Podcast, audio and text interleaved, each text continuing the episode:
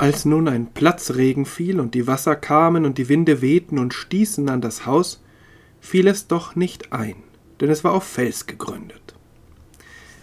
Herzlich willkommen zur 15. Folge meines Podcasts Kirchstücke. Ich heiße Manuel Kronast, ich bin Pastor in Hannover. Schön, dass Sie dabei sind, schön, dass ihr dabei seid. Es ist eben doch nicht egal, wann wir Texte aus der Bibel lesen und hören. Ja, sie sind alt und ja, sie wurden zu Menschen gesprochen, die wir nicht sind. Und manchmal sind sie durch ihr schieres Alter und durch ihr Wieder- und Wiederlesen und Hören ganz glatt und glänzend geworden. Dann ecken sie nicht mehr an und das ist bei Texten eigentlich nie gut. Denn dann sind sie nur noch Hintergrundgeräusche oder ein gefälliger Schmuck unserer Weltsicht. Stört nicht, kann eigentlich weg, war aber doch immer da. Und ich glaube, so geht es heute zu manchem biblischen Text. Und in dieser Gefahr ist natürlich auch das Gleichnis Jesu von dem Menschen, der sein Haus auf Stein baut, und von dem anderen Menschen, der nur auf Sand baut. Die Folge ist wenig unerwartet, das eine Haus bleibt stehen, das andere wird weggespült. Nicht gleich, aber dann, wenn es ernst wird, wenn die Stürme kommen, wenn es regnet. Auf Sand gebaut ist eine sprichwörtliche Redewendung geworden, meist im übertragenen Sinn, dafür, dass jemand nicht nachhaltig, nicht gründlich, nicht weitsichtig plant. Und dann ist das Aufgebaute, das Erreichte schnell wieder weg. Manchmal auf Nimmerwiedersehen. Das kann für eine Beziehung gelten oder für ein Unternehmen, für eine Kirchengemeinde, vielleicht sogar für die ganze Gesellschaft. Aber in diesen Wochen springt uns diese Geschichte im wörtlichen Sinn an. Denn für Tausende von Menschen ist ihr Haus, ihr Besitz, ihre Lebensleistung und manchmal auch ihr Leben weggespült, vernichtet, ruiniert. Und manchmal ist es auch völlig egal, ob auf Sand oder auf Fels gebaut wurde. Das Haus ist auf jeden Fall weg. Mir hier in Hannover, in meinem Haus, ich glaube, es ist eher auf Fels als auf Sand gebaut, aber so ganz genau weiß ich das nicht, ist das auf der einen Seite immer noch fern. Nach allem, was ich weiß, wohne ich nicht im gefährdeten Gebiet. Ich könnte mich also zurücklehnen und sagen, betrifft mich nicht.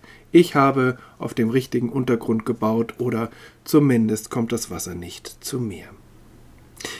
Auf der anderen Seite ist es mir sehr nahe gegangen. Diese Bilder, diese Erzählungen, wenn da alles plötzlich weg ist. Das sind ja nicht nur Mauern, da stecken ja auch Erinnerungen, da stecken Lebensleistungen und auch Hoffnungen drin.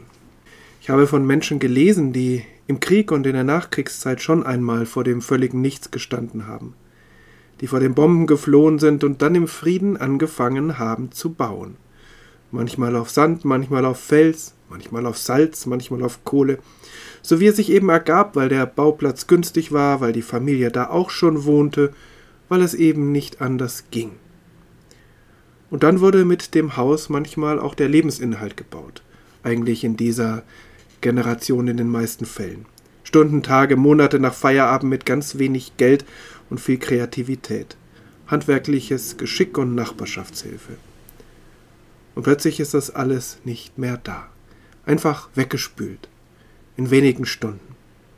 Ich habe von Menschen gelesen, die nun ins Pflegeheim müssen, weil ein Neuanfang anderswo einfach nicht mehr möglich ist und von Menschen, die bleiben, weil es doch ihr Haus ist und weil die Mauern doch noch stehen, da könnte man doch wieder.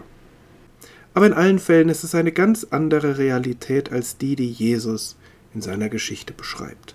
Jesus hat sowieso nie ein Haus gebaut, zumindest keines für sich. Er war unterwegs, ohne festen Wohnsitz. Er wäre einfach weitergezogen, wenn das Haus seiner Gastgeber weggespült worden wäre, Wahrscheinlich hätte er aber eher die Schaufel genommen und mit angepackt. Jesus kommt es in dieser Geschichte gar nicht so sehr auf das Bauen an. Das Haus ist ihm tatsächlich ein Symbol für das Leben. Deshalb hält er sich nicht lange dabei auf, den Hausbau zu beschreiben. Vielleicht hätte er ja das gekonnt als Sohn eines Bauhandwerkers. Jesus beschränkt sich auf das Fundament und auf die Verantwortung der Bauherrinnen und Bauherren. Jemand, dessen Haus einstürzt, ist selbst schuld auf Sand gebaut. Natürlich geistert auch heute schon längst die Frage nach den Schuldigen durch die zerstörten Dörfer. Wie kann man in hochwassergefährdeten Gebieten bauen? Wurde nicht ausreichend gewarnt? War der Katastrophenschutz überfordert? Und schließlich die ganz große Frage nach dem Einfluss des Klimawandels und nach unserer Unfähigkeit hier entschlossen zu handeln.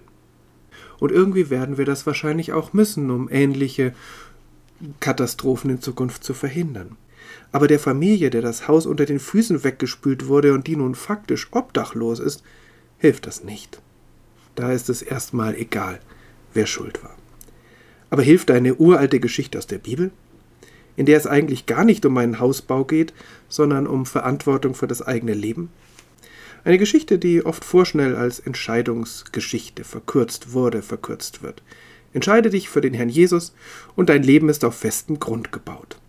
Provokant gefragt, was hilft Jesus? Wenn das Haus, in dem ich wohne, ganz real weggespült wird, da muss doch noch mehr sein als einfach ein Glaubensbekenntnis, eine Beitrittserklärung, eine Kirchensteuerbescheinigung. Aber die Geschichte ist als Entscheidungsgeschichte für Jesus sowieso missverstanden. Genau gelesen ist es Jesus an dieser Stelle völlig egal, ob die Menschen an ihn glauben oder nicht. Da heißt es nicht, wer an mich glaubt, wer meiner Gemeinde beitritt, sondern wer diese meine Rede hört und tut sie. Hören und tun. Aber was soll da gehört und getan werden? Es ist die berühmte und berüchtigte Bergpredigt Jesu, die durch die Hausbaugeschichte abgeschlossen wird. Eine Rede, bei der Jesus weit ausholt und ganz in die Vollen geht. Darin ruft er zur Feindesliebe auf. Oder dazu, nach einem Schlag auf die eine Wange auch die andere hinzuhalten. Er warnt davor, mit viel Bremborium und möglichst öffentlich zu beten, um gut dazustehen, sondern Gott einfach nur zu sagen, was dran ist. Als Beispiel betet Jesus das Vaterunser. Er ruft auf, das Licht nicht unter den Scheffel zu stellen und er preist die Friedfertigen. Aber anders als es auf den ersten Blick aussieht, ist diese Rede keine Gebotsansammlung für einzelne Menschen, sondern eine Vision von einer Gemeinschaft. Eine Gemeinschaft, die sich auf Solidarität und Vergebung, auf Respekt und Fröhlichkeit, letztlich auf Liebe gründet. Und in der all das dann auch möglich ist sich zu verzeihen, sich zu respektieren, auch mal nachzugeben, auch mal zurückzustecken und dann gemeinsam zu feiern. Diese Bergpredigt würde für eine Gemeinde aufgeschrieben, die versuchte genau das zu leben, die dann daran verzweifelte und mutlos wurde. Vielleicht, weil das egoistische Lebensmodell dann doch offensichtlich erfolgreicher und vielleicht auch attraktiver war, und weil es in ihrem eigenen Gemeindeleben immer mal knirschte.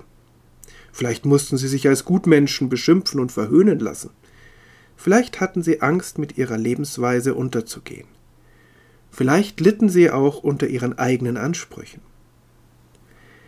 In dieser Situation gab ihnen der Evangelist Matthäus die Bergpredigt zu lesen und zu hören. Und sie lasen und sie hörten das Gleichnis vom Hausbau. Nicht als Drohung für die, die auf Sand gebaut haben. Sie lasen es als Trost und als Versprechen. Eure Lebensweise ist nicht lächerlich. Sie ist im Gegenteil wie ein Haus, das auf ganz festem Grund gebaut ist. Also macht weiter, lasst nicht nach, seid zuversichtlich und hoffnungsvoll. Wenn man will, kann man bei der Überschwemmungskatastrophe auch beide Aspekte dieser Häuslebauer sehen. Eine Politik und eine Lebensweise des Egoismus haben sicher mit dazu geführt, dass solche Naturkatastrophen häufiger werden.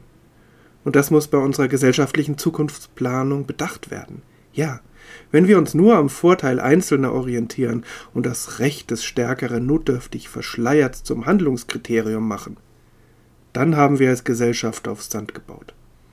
Ich glaube nicht, dass Jesus mit dieser Aussage missverstanden wäre. Aber es hilft in der konkreten Situation vielleicht nur ein kleines Stück weit. Viel stärker ist vielleicht das andere. Die Bilder von Menschen, die gerade in der Katastrophe aufeinander achten, füreinander da sind, mit Schaufeln, mit Waren, mit medizinischer Hilfe, mit Geld, mit Gebeten. Das alles zeigt doch deutlich, dass die Krise, dass eine jede Krise eigentlich nur so überstanden werden kann. Gemeinsam, mit Solidarität, mit füreinander Dasein. Also genau das, was Jesus in seiner Bergpredigt beschworen und beschrieben hat. Ich könnte jetzt lange ausführen, dass Jesus das auch an anderen Stellen genau gemeint hat, dass er so gelebt hat und dass er so gestorben ist, dass das Gottes Plan mit uns ist. Das ist aber gar nicht nötig, denn da sind wir uns mit Gemeinschaften überall auf der Welt einig, religiös oder nicht. Eine Gesellschaft, die Solidarität, Respekt und Liebe in den Mittelpunkt stellt, die hat auf Fels gebaut. Und ich fände es schön, wenn wir das auch dann merken, wenn nicht gerade alles unter Wasser steht. Das war das 15. Kirchstück, das letzte vor einer Sommerpause. Ich bin einige Wochen im Urlaub und dann hören wir uns wieder Ende August. Bis dahin alles Gute. Bleiben Sie, bleibt gesund, behütet und gesegnet.